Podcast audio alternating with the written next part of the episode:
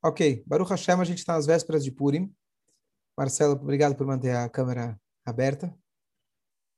É... E sobre Purim, eu queria fazer um comentário que eu acho que, pelo menos para mim, quando eu estudei essa Sihá do Rebbe, me tocou bastante. Eu lembro bastante dela no meu dia a dia. E eu acho que pode ajudar cada um de nós no nosso dia a dia. Quando entra o mês de Adar, a gente aumenta em alegria. O que, que significa isso, aumentar em alegria? Significa que a alegria é uma constante no judaísmo. A novidade é que nesse mês a gente aumenta em alegria. Mas constantemente nós estamos alegres. Isso é o ponto número um. Uma das coisas que mais dificultam a gente estar alegre são os nossos estresses, ansiedades e preocupações. O que acontece? A gente muitas vezes pergunta como eu vou chegar na alegria? O que, que eu preciso fazer? Bom dia, Yosef. Para eu estar alegre. O que, que eu faço? Qual é a pílula? Bom dia. Qual é a mágica? E a resposta é que a natureza humana é estar alegre. Você pode observar uma criança que nasce num ambiente seguro, saudável, normal, ela é feliz. Ela está sempre ocupada e está sempre sorrindo, sempre, claro, brigando. Melina está aí, brigando, discutindo, mas a criança está sempre com bastante energia. A criança tem vida, a criança está feliz. O que acontece? A gente vai ficando adulto e a gente vai permitindo que o nosso nossa compreensão e visão da vida, a nossa história da vida, possa interferir com o nosso status quo. Então, o nosso papel é a gente, na verdade, buscar a alegria dentro de nós mesmos. A gente retirar as preocupações e, naturalmente, a gente volta para o estado de alegria. Então, as preocupações entram. Ok? Então, o que acontece? Esse shiur, na verdade, para mim, pelo menos, é um dos que mais tocou em relação ao tema de preocupações, especialmente com aquele tema, como uma vez alguém falou no shiur, ele falou para mim, ficou gravado. Rabino, não sei você, mas para mim, toda vez que eu faço a midá, eu só tenho um pensamento. Parnassá, Parnassá, Parnassá, Parnassá. É a única coisa que está na minha cabeça. Tá bom, um pouco de saúde para cá, você quer que todo mundo esteja bem, todo mundo tranquilo, mas Parnassá é a primeira coisa que aparece na cabeça.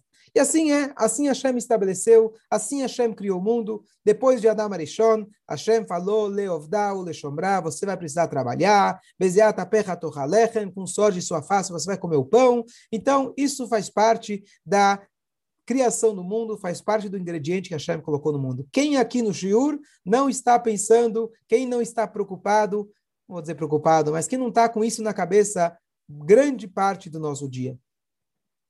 Todo mundo está em silêncio, imagino que vocês concordaram. Ótimo. Então, o que acontece? Esse shiur, que é uma, um, uma, uma análise que o Rebbe faz sobre a história de Purim, ele conclui com uma lição incrível de como a gente garantir tranquilidade e, ao mesmo tempo, uma parnassá em abundância. Bom, quem não quer uma coisa dessas? Então, vamos lá. A história de Purim aconteceu muitos anos atrás, mas a leitura da Megillah nós fazemos a cada ano. E está escrito que aquele que lê a Megillah e ele acha que é uma história do passado, ele não cumpriu a mitzvah da Megillah. Você já conhece a história da rainha Esther. Desde que você era criança, te cantava a música do Rash Rash do Leitzan. Mas você tem que pegar a cada ano um trecho, algum conceito de Purim e aplicar novamente na sua vida. Aplicar como um novo insight, aplicar como uma nova vida, na verdade, e esse sim vai fazer o Purim, vai fazer a diferença. Então, qual que é a mensagem, uma das mensagens que a gente pode tirar e aplicar no nosso dia a dia? Então o Rebbe faz uma pergunta, na verdade, essa pergunta quem fez é o Talmud. Qual foi o pecado que gerou o decreto pior de toda nossa história? Sim, a gente lê a Megillah, tem lá a história do Ahasverosh e do Aman, e a gente vê o desenrolar das coisas, mas nós sabemos, obviamente, tudo vem de Deus, especialmente algo que diz respeito a todo o povo judeu, especialmente algo tão drástico, ou mais drástico possível, que Deus os livre, que era o plano de aniquilação total de todo o povo judeu. Na história, nunca houve antes e nunca houve depois da história de Purim alguém que tivesse o poder de fazer uma solução final. Por quê? Mesmo aqueles que queriam, os judeus, na maioria do tempo, estavam espalhados pelo mundo. Se você está espalhado, não tem como uma pessoa dominar todos os países e dominar Deus nos livre e querer acabar com todos ao mesmo tempo. Ahasverosh, excepcionalmente, está escrito que ele era Moshel Bekipá. Tudo aquilo que se conhecia como mundo naquela época, Brasil não fazia parte, África do Sul, Austrália, etc., ainda não existia, tá certo? Não existia não, não era, não fazia parte ainda da civilização. Então, ele era o rei e ele dominava. E se ele fez um decreto de aniquilação total, isso de fato, Deus nos livre, poderia acontecer. E a pergunta é: o que nós fizemos de errado lá atrás para merecermos uma coisa dessas? O Talmud ele discute e o Talmud ele traz alguns pecados que eles fizeram.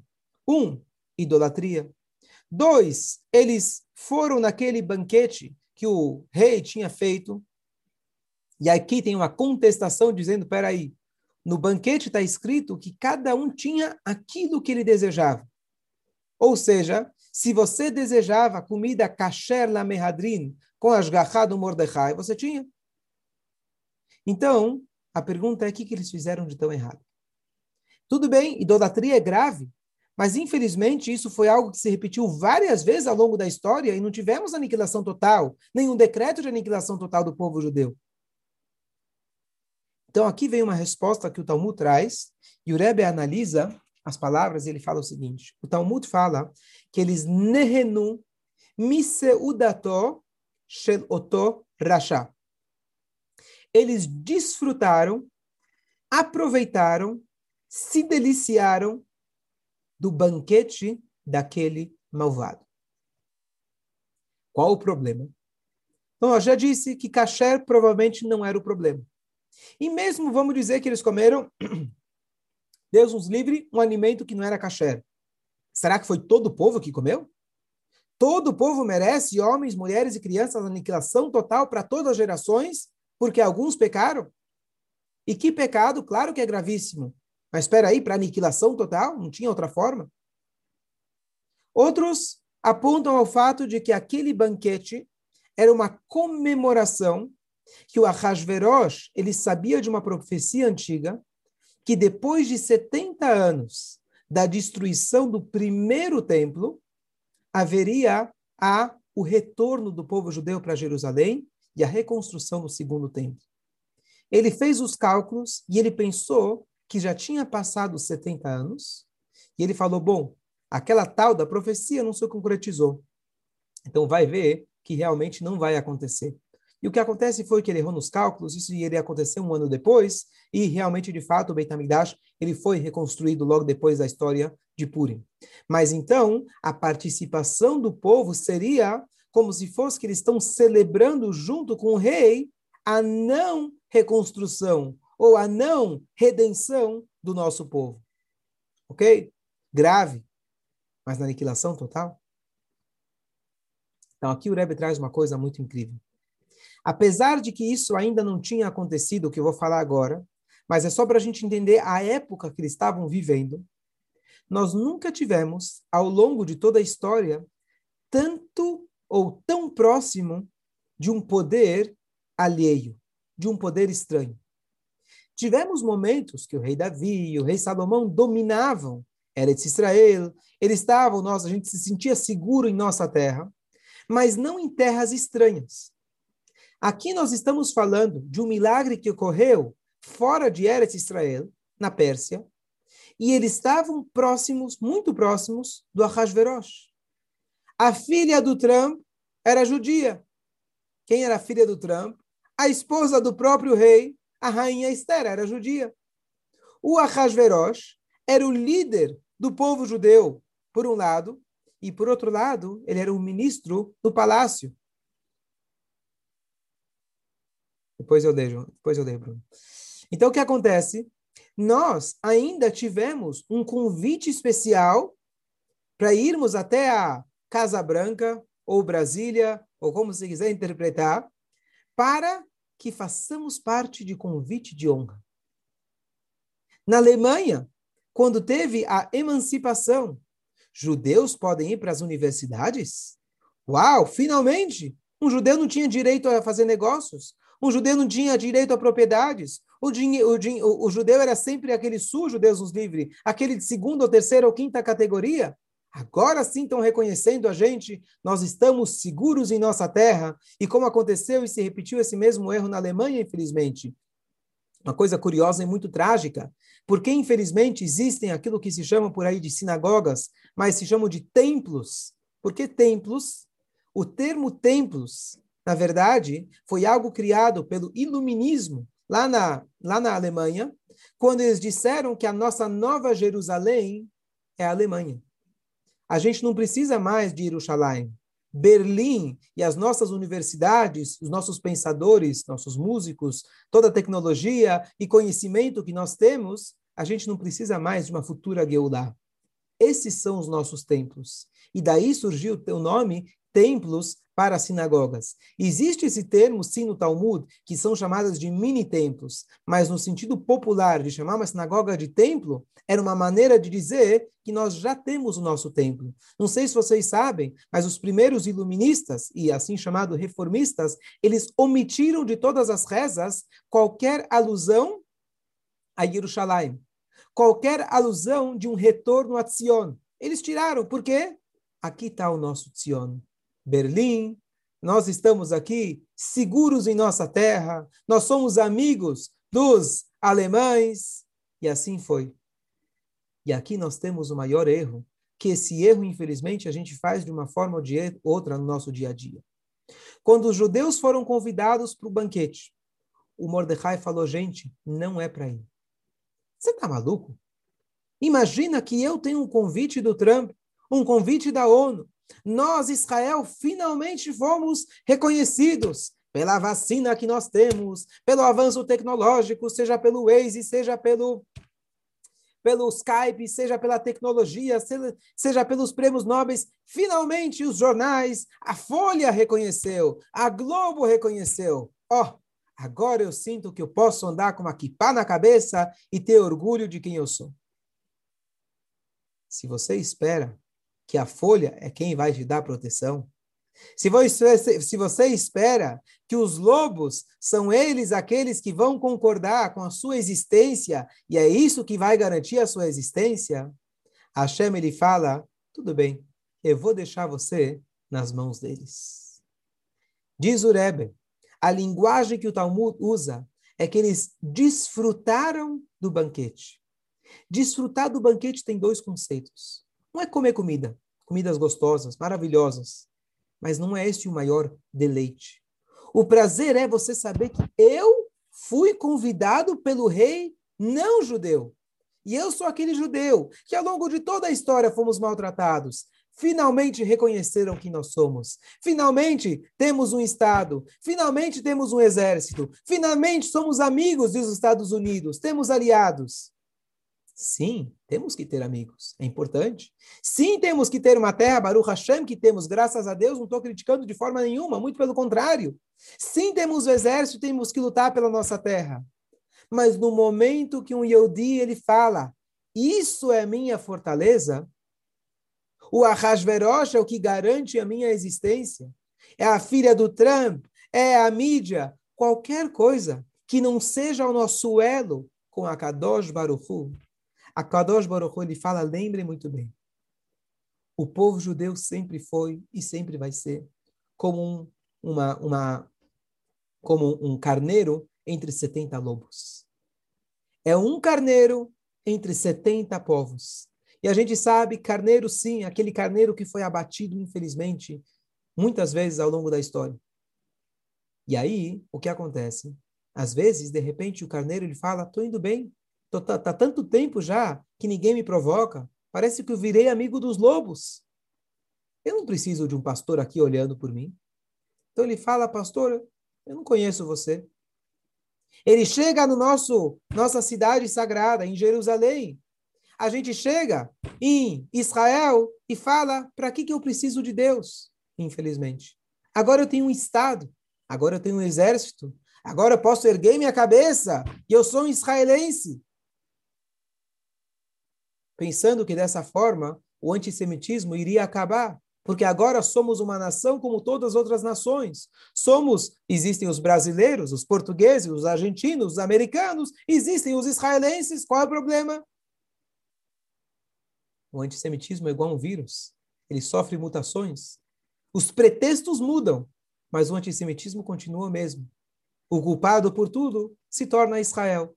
Então não adianta você mudar teu nome de judeu para israelense e pensar que a sua fortaleza vai ser ter um país e você falar para o pastor, eu não preciso mais de você.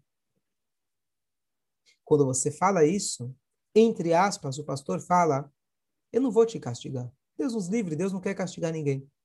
A única coisa que eu quero é que você perceba que eu estou aqui. Como eu vou fazer? O pastor, ele fala para o carneirinho, eu vou sair fumar um cigarro. Eu vou sair tomar café.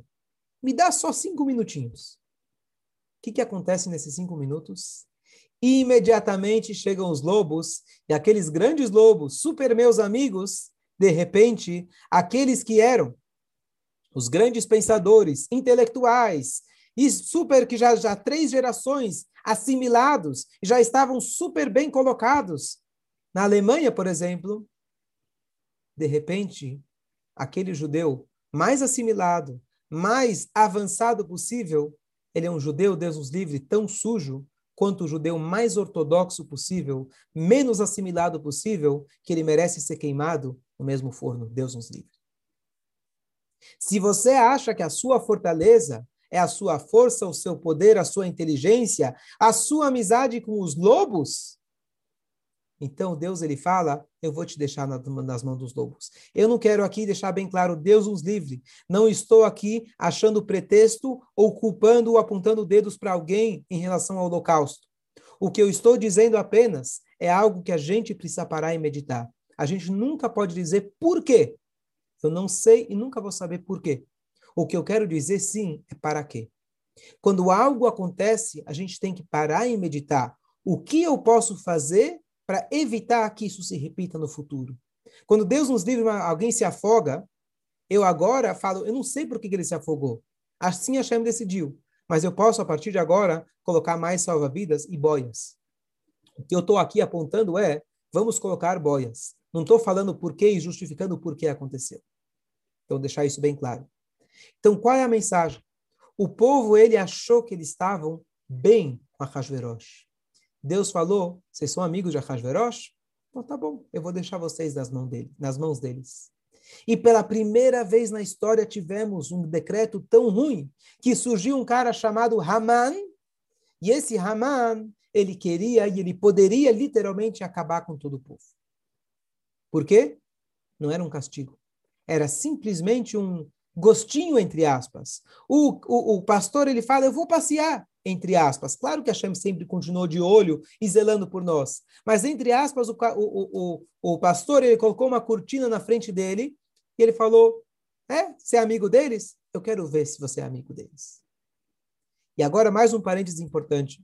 Eu não estou dizendo que todos os povos são nossos inimigos. Não estou dizendo que Estados Unidos é nosso inimigo, eles querem nosso mal. Pelo contrário. O que eu estou dizendo é de que se nós, judeus, temos vergonha de quem nós somos, a gente começa a depositar nossa confiança em seres humanos, em forças que não são a força de Hashem, eles se tornam lobos. A gente acaba engolindo daquilo mesmo, a gente acaba acolhendo aquilo que a gente plantou. Isso sim eu estou dizendo. Então, se eu me apoio na minha força, na minha é, amizades, etc., e eu não levanto a cabeça como judeu, se precisar, como Israel já fez muitas vezes, quando os Estados Unidos não quis ajudar Israel, seja na Guerra dos Seis Dias, quando todos aqueles que eram amigos de Israel, e chegou na hora do vamos ver, ninguém quis colocar a mão no fogo, Israel foi sozinho e não teve medo de ninguém. É isso que a gente precisa. Então a gente precisa lembrar disso sempre. Tivemos momentos que fizemos isso. A gente precisa lembrar isso constantemente. E a gente não precisa ter medo de levantar pelos nossos ideais e falar aquilo que tem que ser dito e seguir aquilo que a gente acredita, por causa de que os nossos amigos ou alguém pode falar. E se eu perder meu amigo, o que vai ser da gente? Nós nunca dependemos de ninguém ao longo da história, a não ser de Hashem. Se a gente acha que dependemos, é aí que começa o erro. Vamos continuar a história de Purim. Se esse foi o decreto, como foi que eles conseguiram anular o decreto? Então, a história de Purim, todo mundo conhece, Esther, Mordecai, etc. Mas tem um ponto muito bonito, que foi o ponto da virada. Mordecai ele conseguiu comunicar e contar para Esther o que estava acontecendo, ele sabia do decreto, e Esther ele fa ela fala, no começo ela reluta, depois ela fala, jejuem e eu também vou jejuar por três dias consecutivos. E aí eu vou entrar no rei. Apesar que eu não fui chamado no rei por 30 dias, existia um decreto que se você entra no rei sem ser chamado, você ou pode ter clemência do rei, e o rei estica o seu mastro, você toca lá, você está isento. Mas caso contrário, você vai sair lá sem cabeça. Você vai sair de lá sem cabeça? O risco é muito alto? Ela falou: Eu vou arriscar. Pelo povo de Israel, vale a pena. Mas o que, que ela fez primeiro? Primeiro, ela jejuou três dias consecutivos. O que, que acontece com a cara? Você pode olhar a cara das pessoas no final do Tisha do Yom Kippur, ou qualquer outro jejum. A gente já não tomou café da manhã, tá todo mundo branco, pálido, cara de anjo, já no final do Yom Kippur. A gente não consegue já, um dia já de jejum, a gente já está completamente né, caindo aos pedaços. Imagina uma mulher que ela foi escolhida justamente pela sua beleza, isso foi o que fez o, o, o escolher ela, depois de três dias sem comer, quais seriam as chances que ele ia olhar para a cara dela e lembrar da paixão que ele tinha por ela? Mas ela não pensou duas vezes. O que, que ela falou? ela se tocou do seguinte: o maior erro do povo foi quando eles encararam o Ahasverosh como sendo a salvação. Eu quero mostrar que o Ahasverosh não é a salvação. Eu preciso dele apenas porque Deus falou que eu preciso fazer alguma coisa, eu não posso ficar de braço cruzado esperando que vai cair do céu. Mas como que eu vou para Ahasverosh? Os detalhes não importam tanto. O importante é que eu vá até ele. O mais importante é que eu faça chuvá. Que o povo faça chuvá. Se eu estou de bem com ele, então a Hashverosh é mole, é moleza, é fácil. E com isso ela conseguiu reverter o decreto. Quando ela começou a mostrar com a atitude dela para o povo judeu que não é a Hashverosh que salva a gente. Quem salva a gente é Hashem. Sim, eu preciso de Hashverosh. Assim Hashem fez o mundo. Mas isso é apenas como se chama na linguagem cabalística, um cli. É apenas um canal. Eu preciso fazer um canal. Em termos práticos, diz Ureb. Às vezes eu paro e penso, como que eu vou ligar para aquela pessoa, para aquele cliente? Se eu falar assim, não, não é uma boa ideia. Eu vou parar de dormir à noite? Não, não. Se eu falar um pouco melhor, eu acho que assim eu vou conseguir convencer ele. Não, mas talvez não vou ligar. Talvez eu vou até ele e mandar um presente. Não, talvez não é melhor eu ligar. Liga, faz uma coisa, e o importante, reza de manhã, faz teilim, e o resto é resto. Se é para dar certo, vai dar certo. Se não é para dar certo, não vai dar certo. Não se apegue aos canais. Não se apeguem a, aos meios de transmissão. O principal de Zurebe, quando alguém ele foca demais no trabalho, é como uma pessoa que ele costura vários bolsos ou bolsas, esperando que já que eu tenho muitas bolsas, eu vou ficar muito rico porque agora vai entrar dinheiro. Não, se você não sair para trabalhar, não vai adiantar você ter as bolsas. O próprio trabalho é a bolsa. O próprio trabalho é apenas um recipiente para que venha a brachá. Toda a brachá vem de Hashem. Então você precisa fazer apenas a sua parte. Você fazendo a sua parte e focando no principal, que é se ligar com aquele que provê todas as necessidades, é isso que vai garantir o seu êxito, o seu sucesso em todas as áreas. O Rebbe fala isso sobre Parnassá, mas isso se aplica em tudo aquilo que diz respeito às nossas atividades físicas, materiais. Em relação à Torá, eu não digo, bom, eu vou estudar cinco minutos, eu vou esperar que Deus me faça o maior sábio de Israel. Fiz minha parte. Não, não. É isso sim precisa de esforço. Isso sim é onde você precisa investir toda a sua força, energia, cabeça, coração. No nosso trabalho, faça a sua parte. E pelo contrário, Rebbe fala que quando, quando você faz uma roupa, ela tem que ser sob medida. Ela não tem que ser maior e não tem que ser menor. O que, que significa isso? Cada um, a Torá enxerga e a Torá reconhece que, de acordo com o seu trabalho, ele tem um, uma média de horas que ele tem que trabalhar.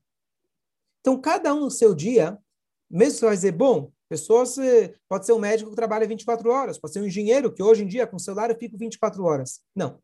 Eu tenho que estabelecer o que é considerado normal, o que é razoável. Isso é uma coisa muito subjetiva, mas a gente às vezes precisa parar e meditar. Será que eu preciso estar respondendo no WhatsApp 11 e meia da noite para o meu cliente? Se ele esperar até amanhã, 11, 10 da manhã, será que eu vou perder ele? A gente não pode deixar que isso consuma a nossa vida. Por quê? Porque quando a gente faz uma roupa, ela não tem que ser pequena temos que trabalhar, e assim Hashem estabeleceu, inclusive por isso, o mínimo dos mínimos. Hashem tem várias medidas, várias é, é, formas de quanto tempo a pessoa tem que usar de Torá por dia.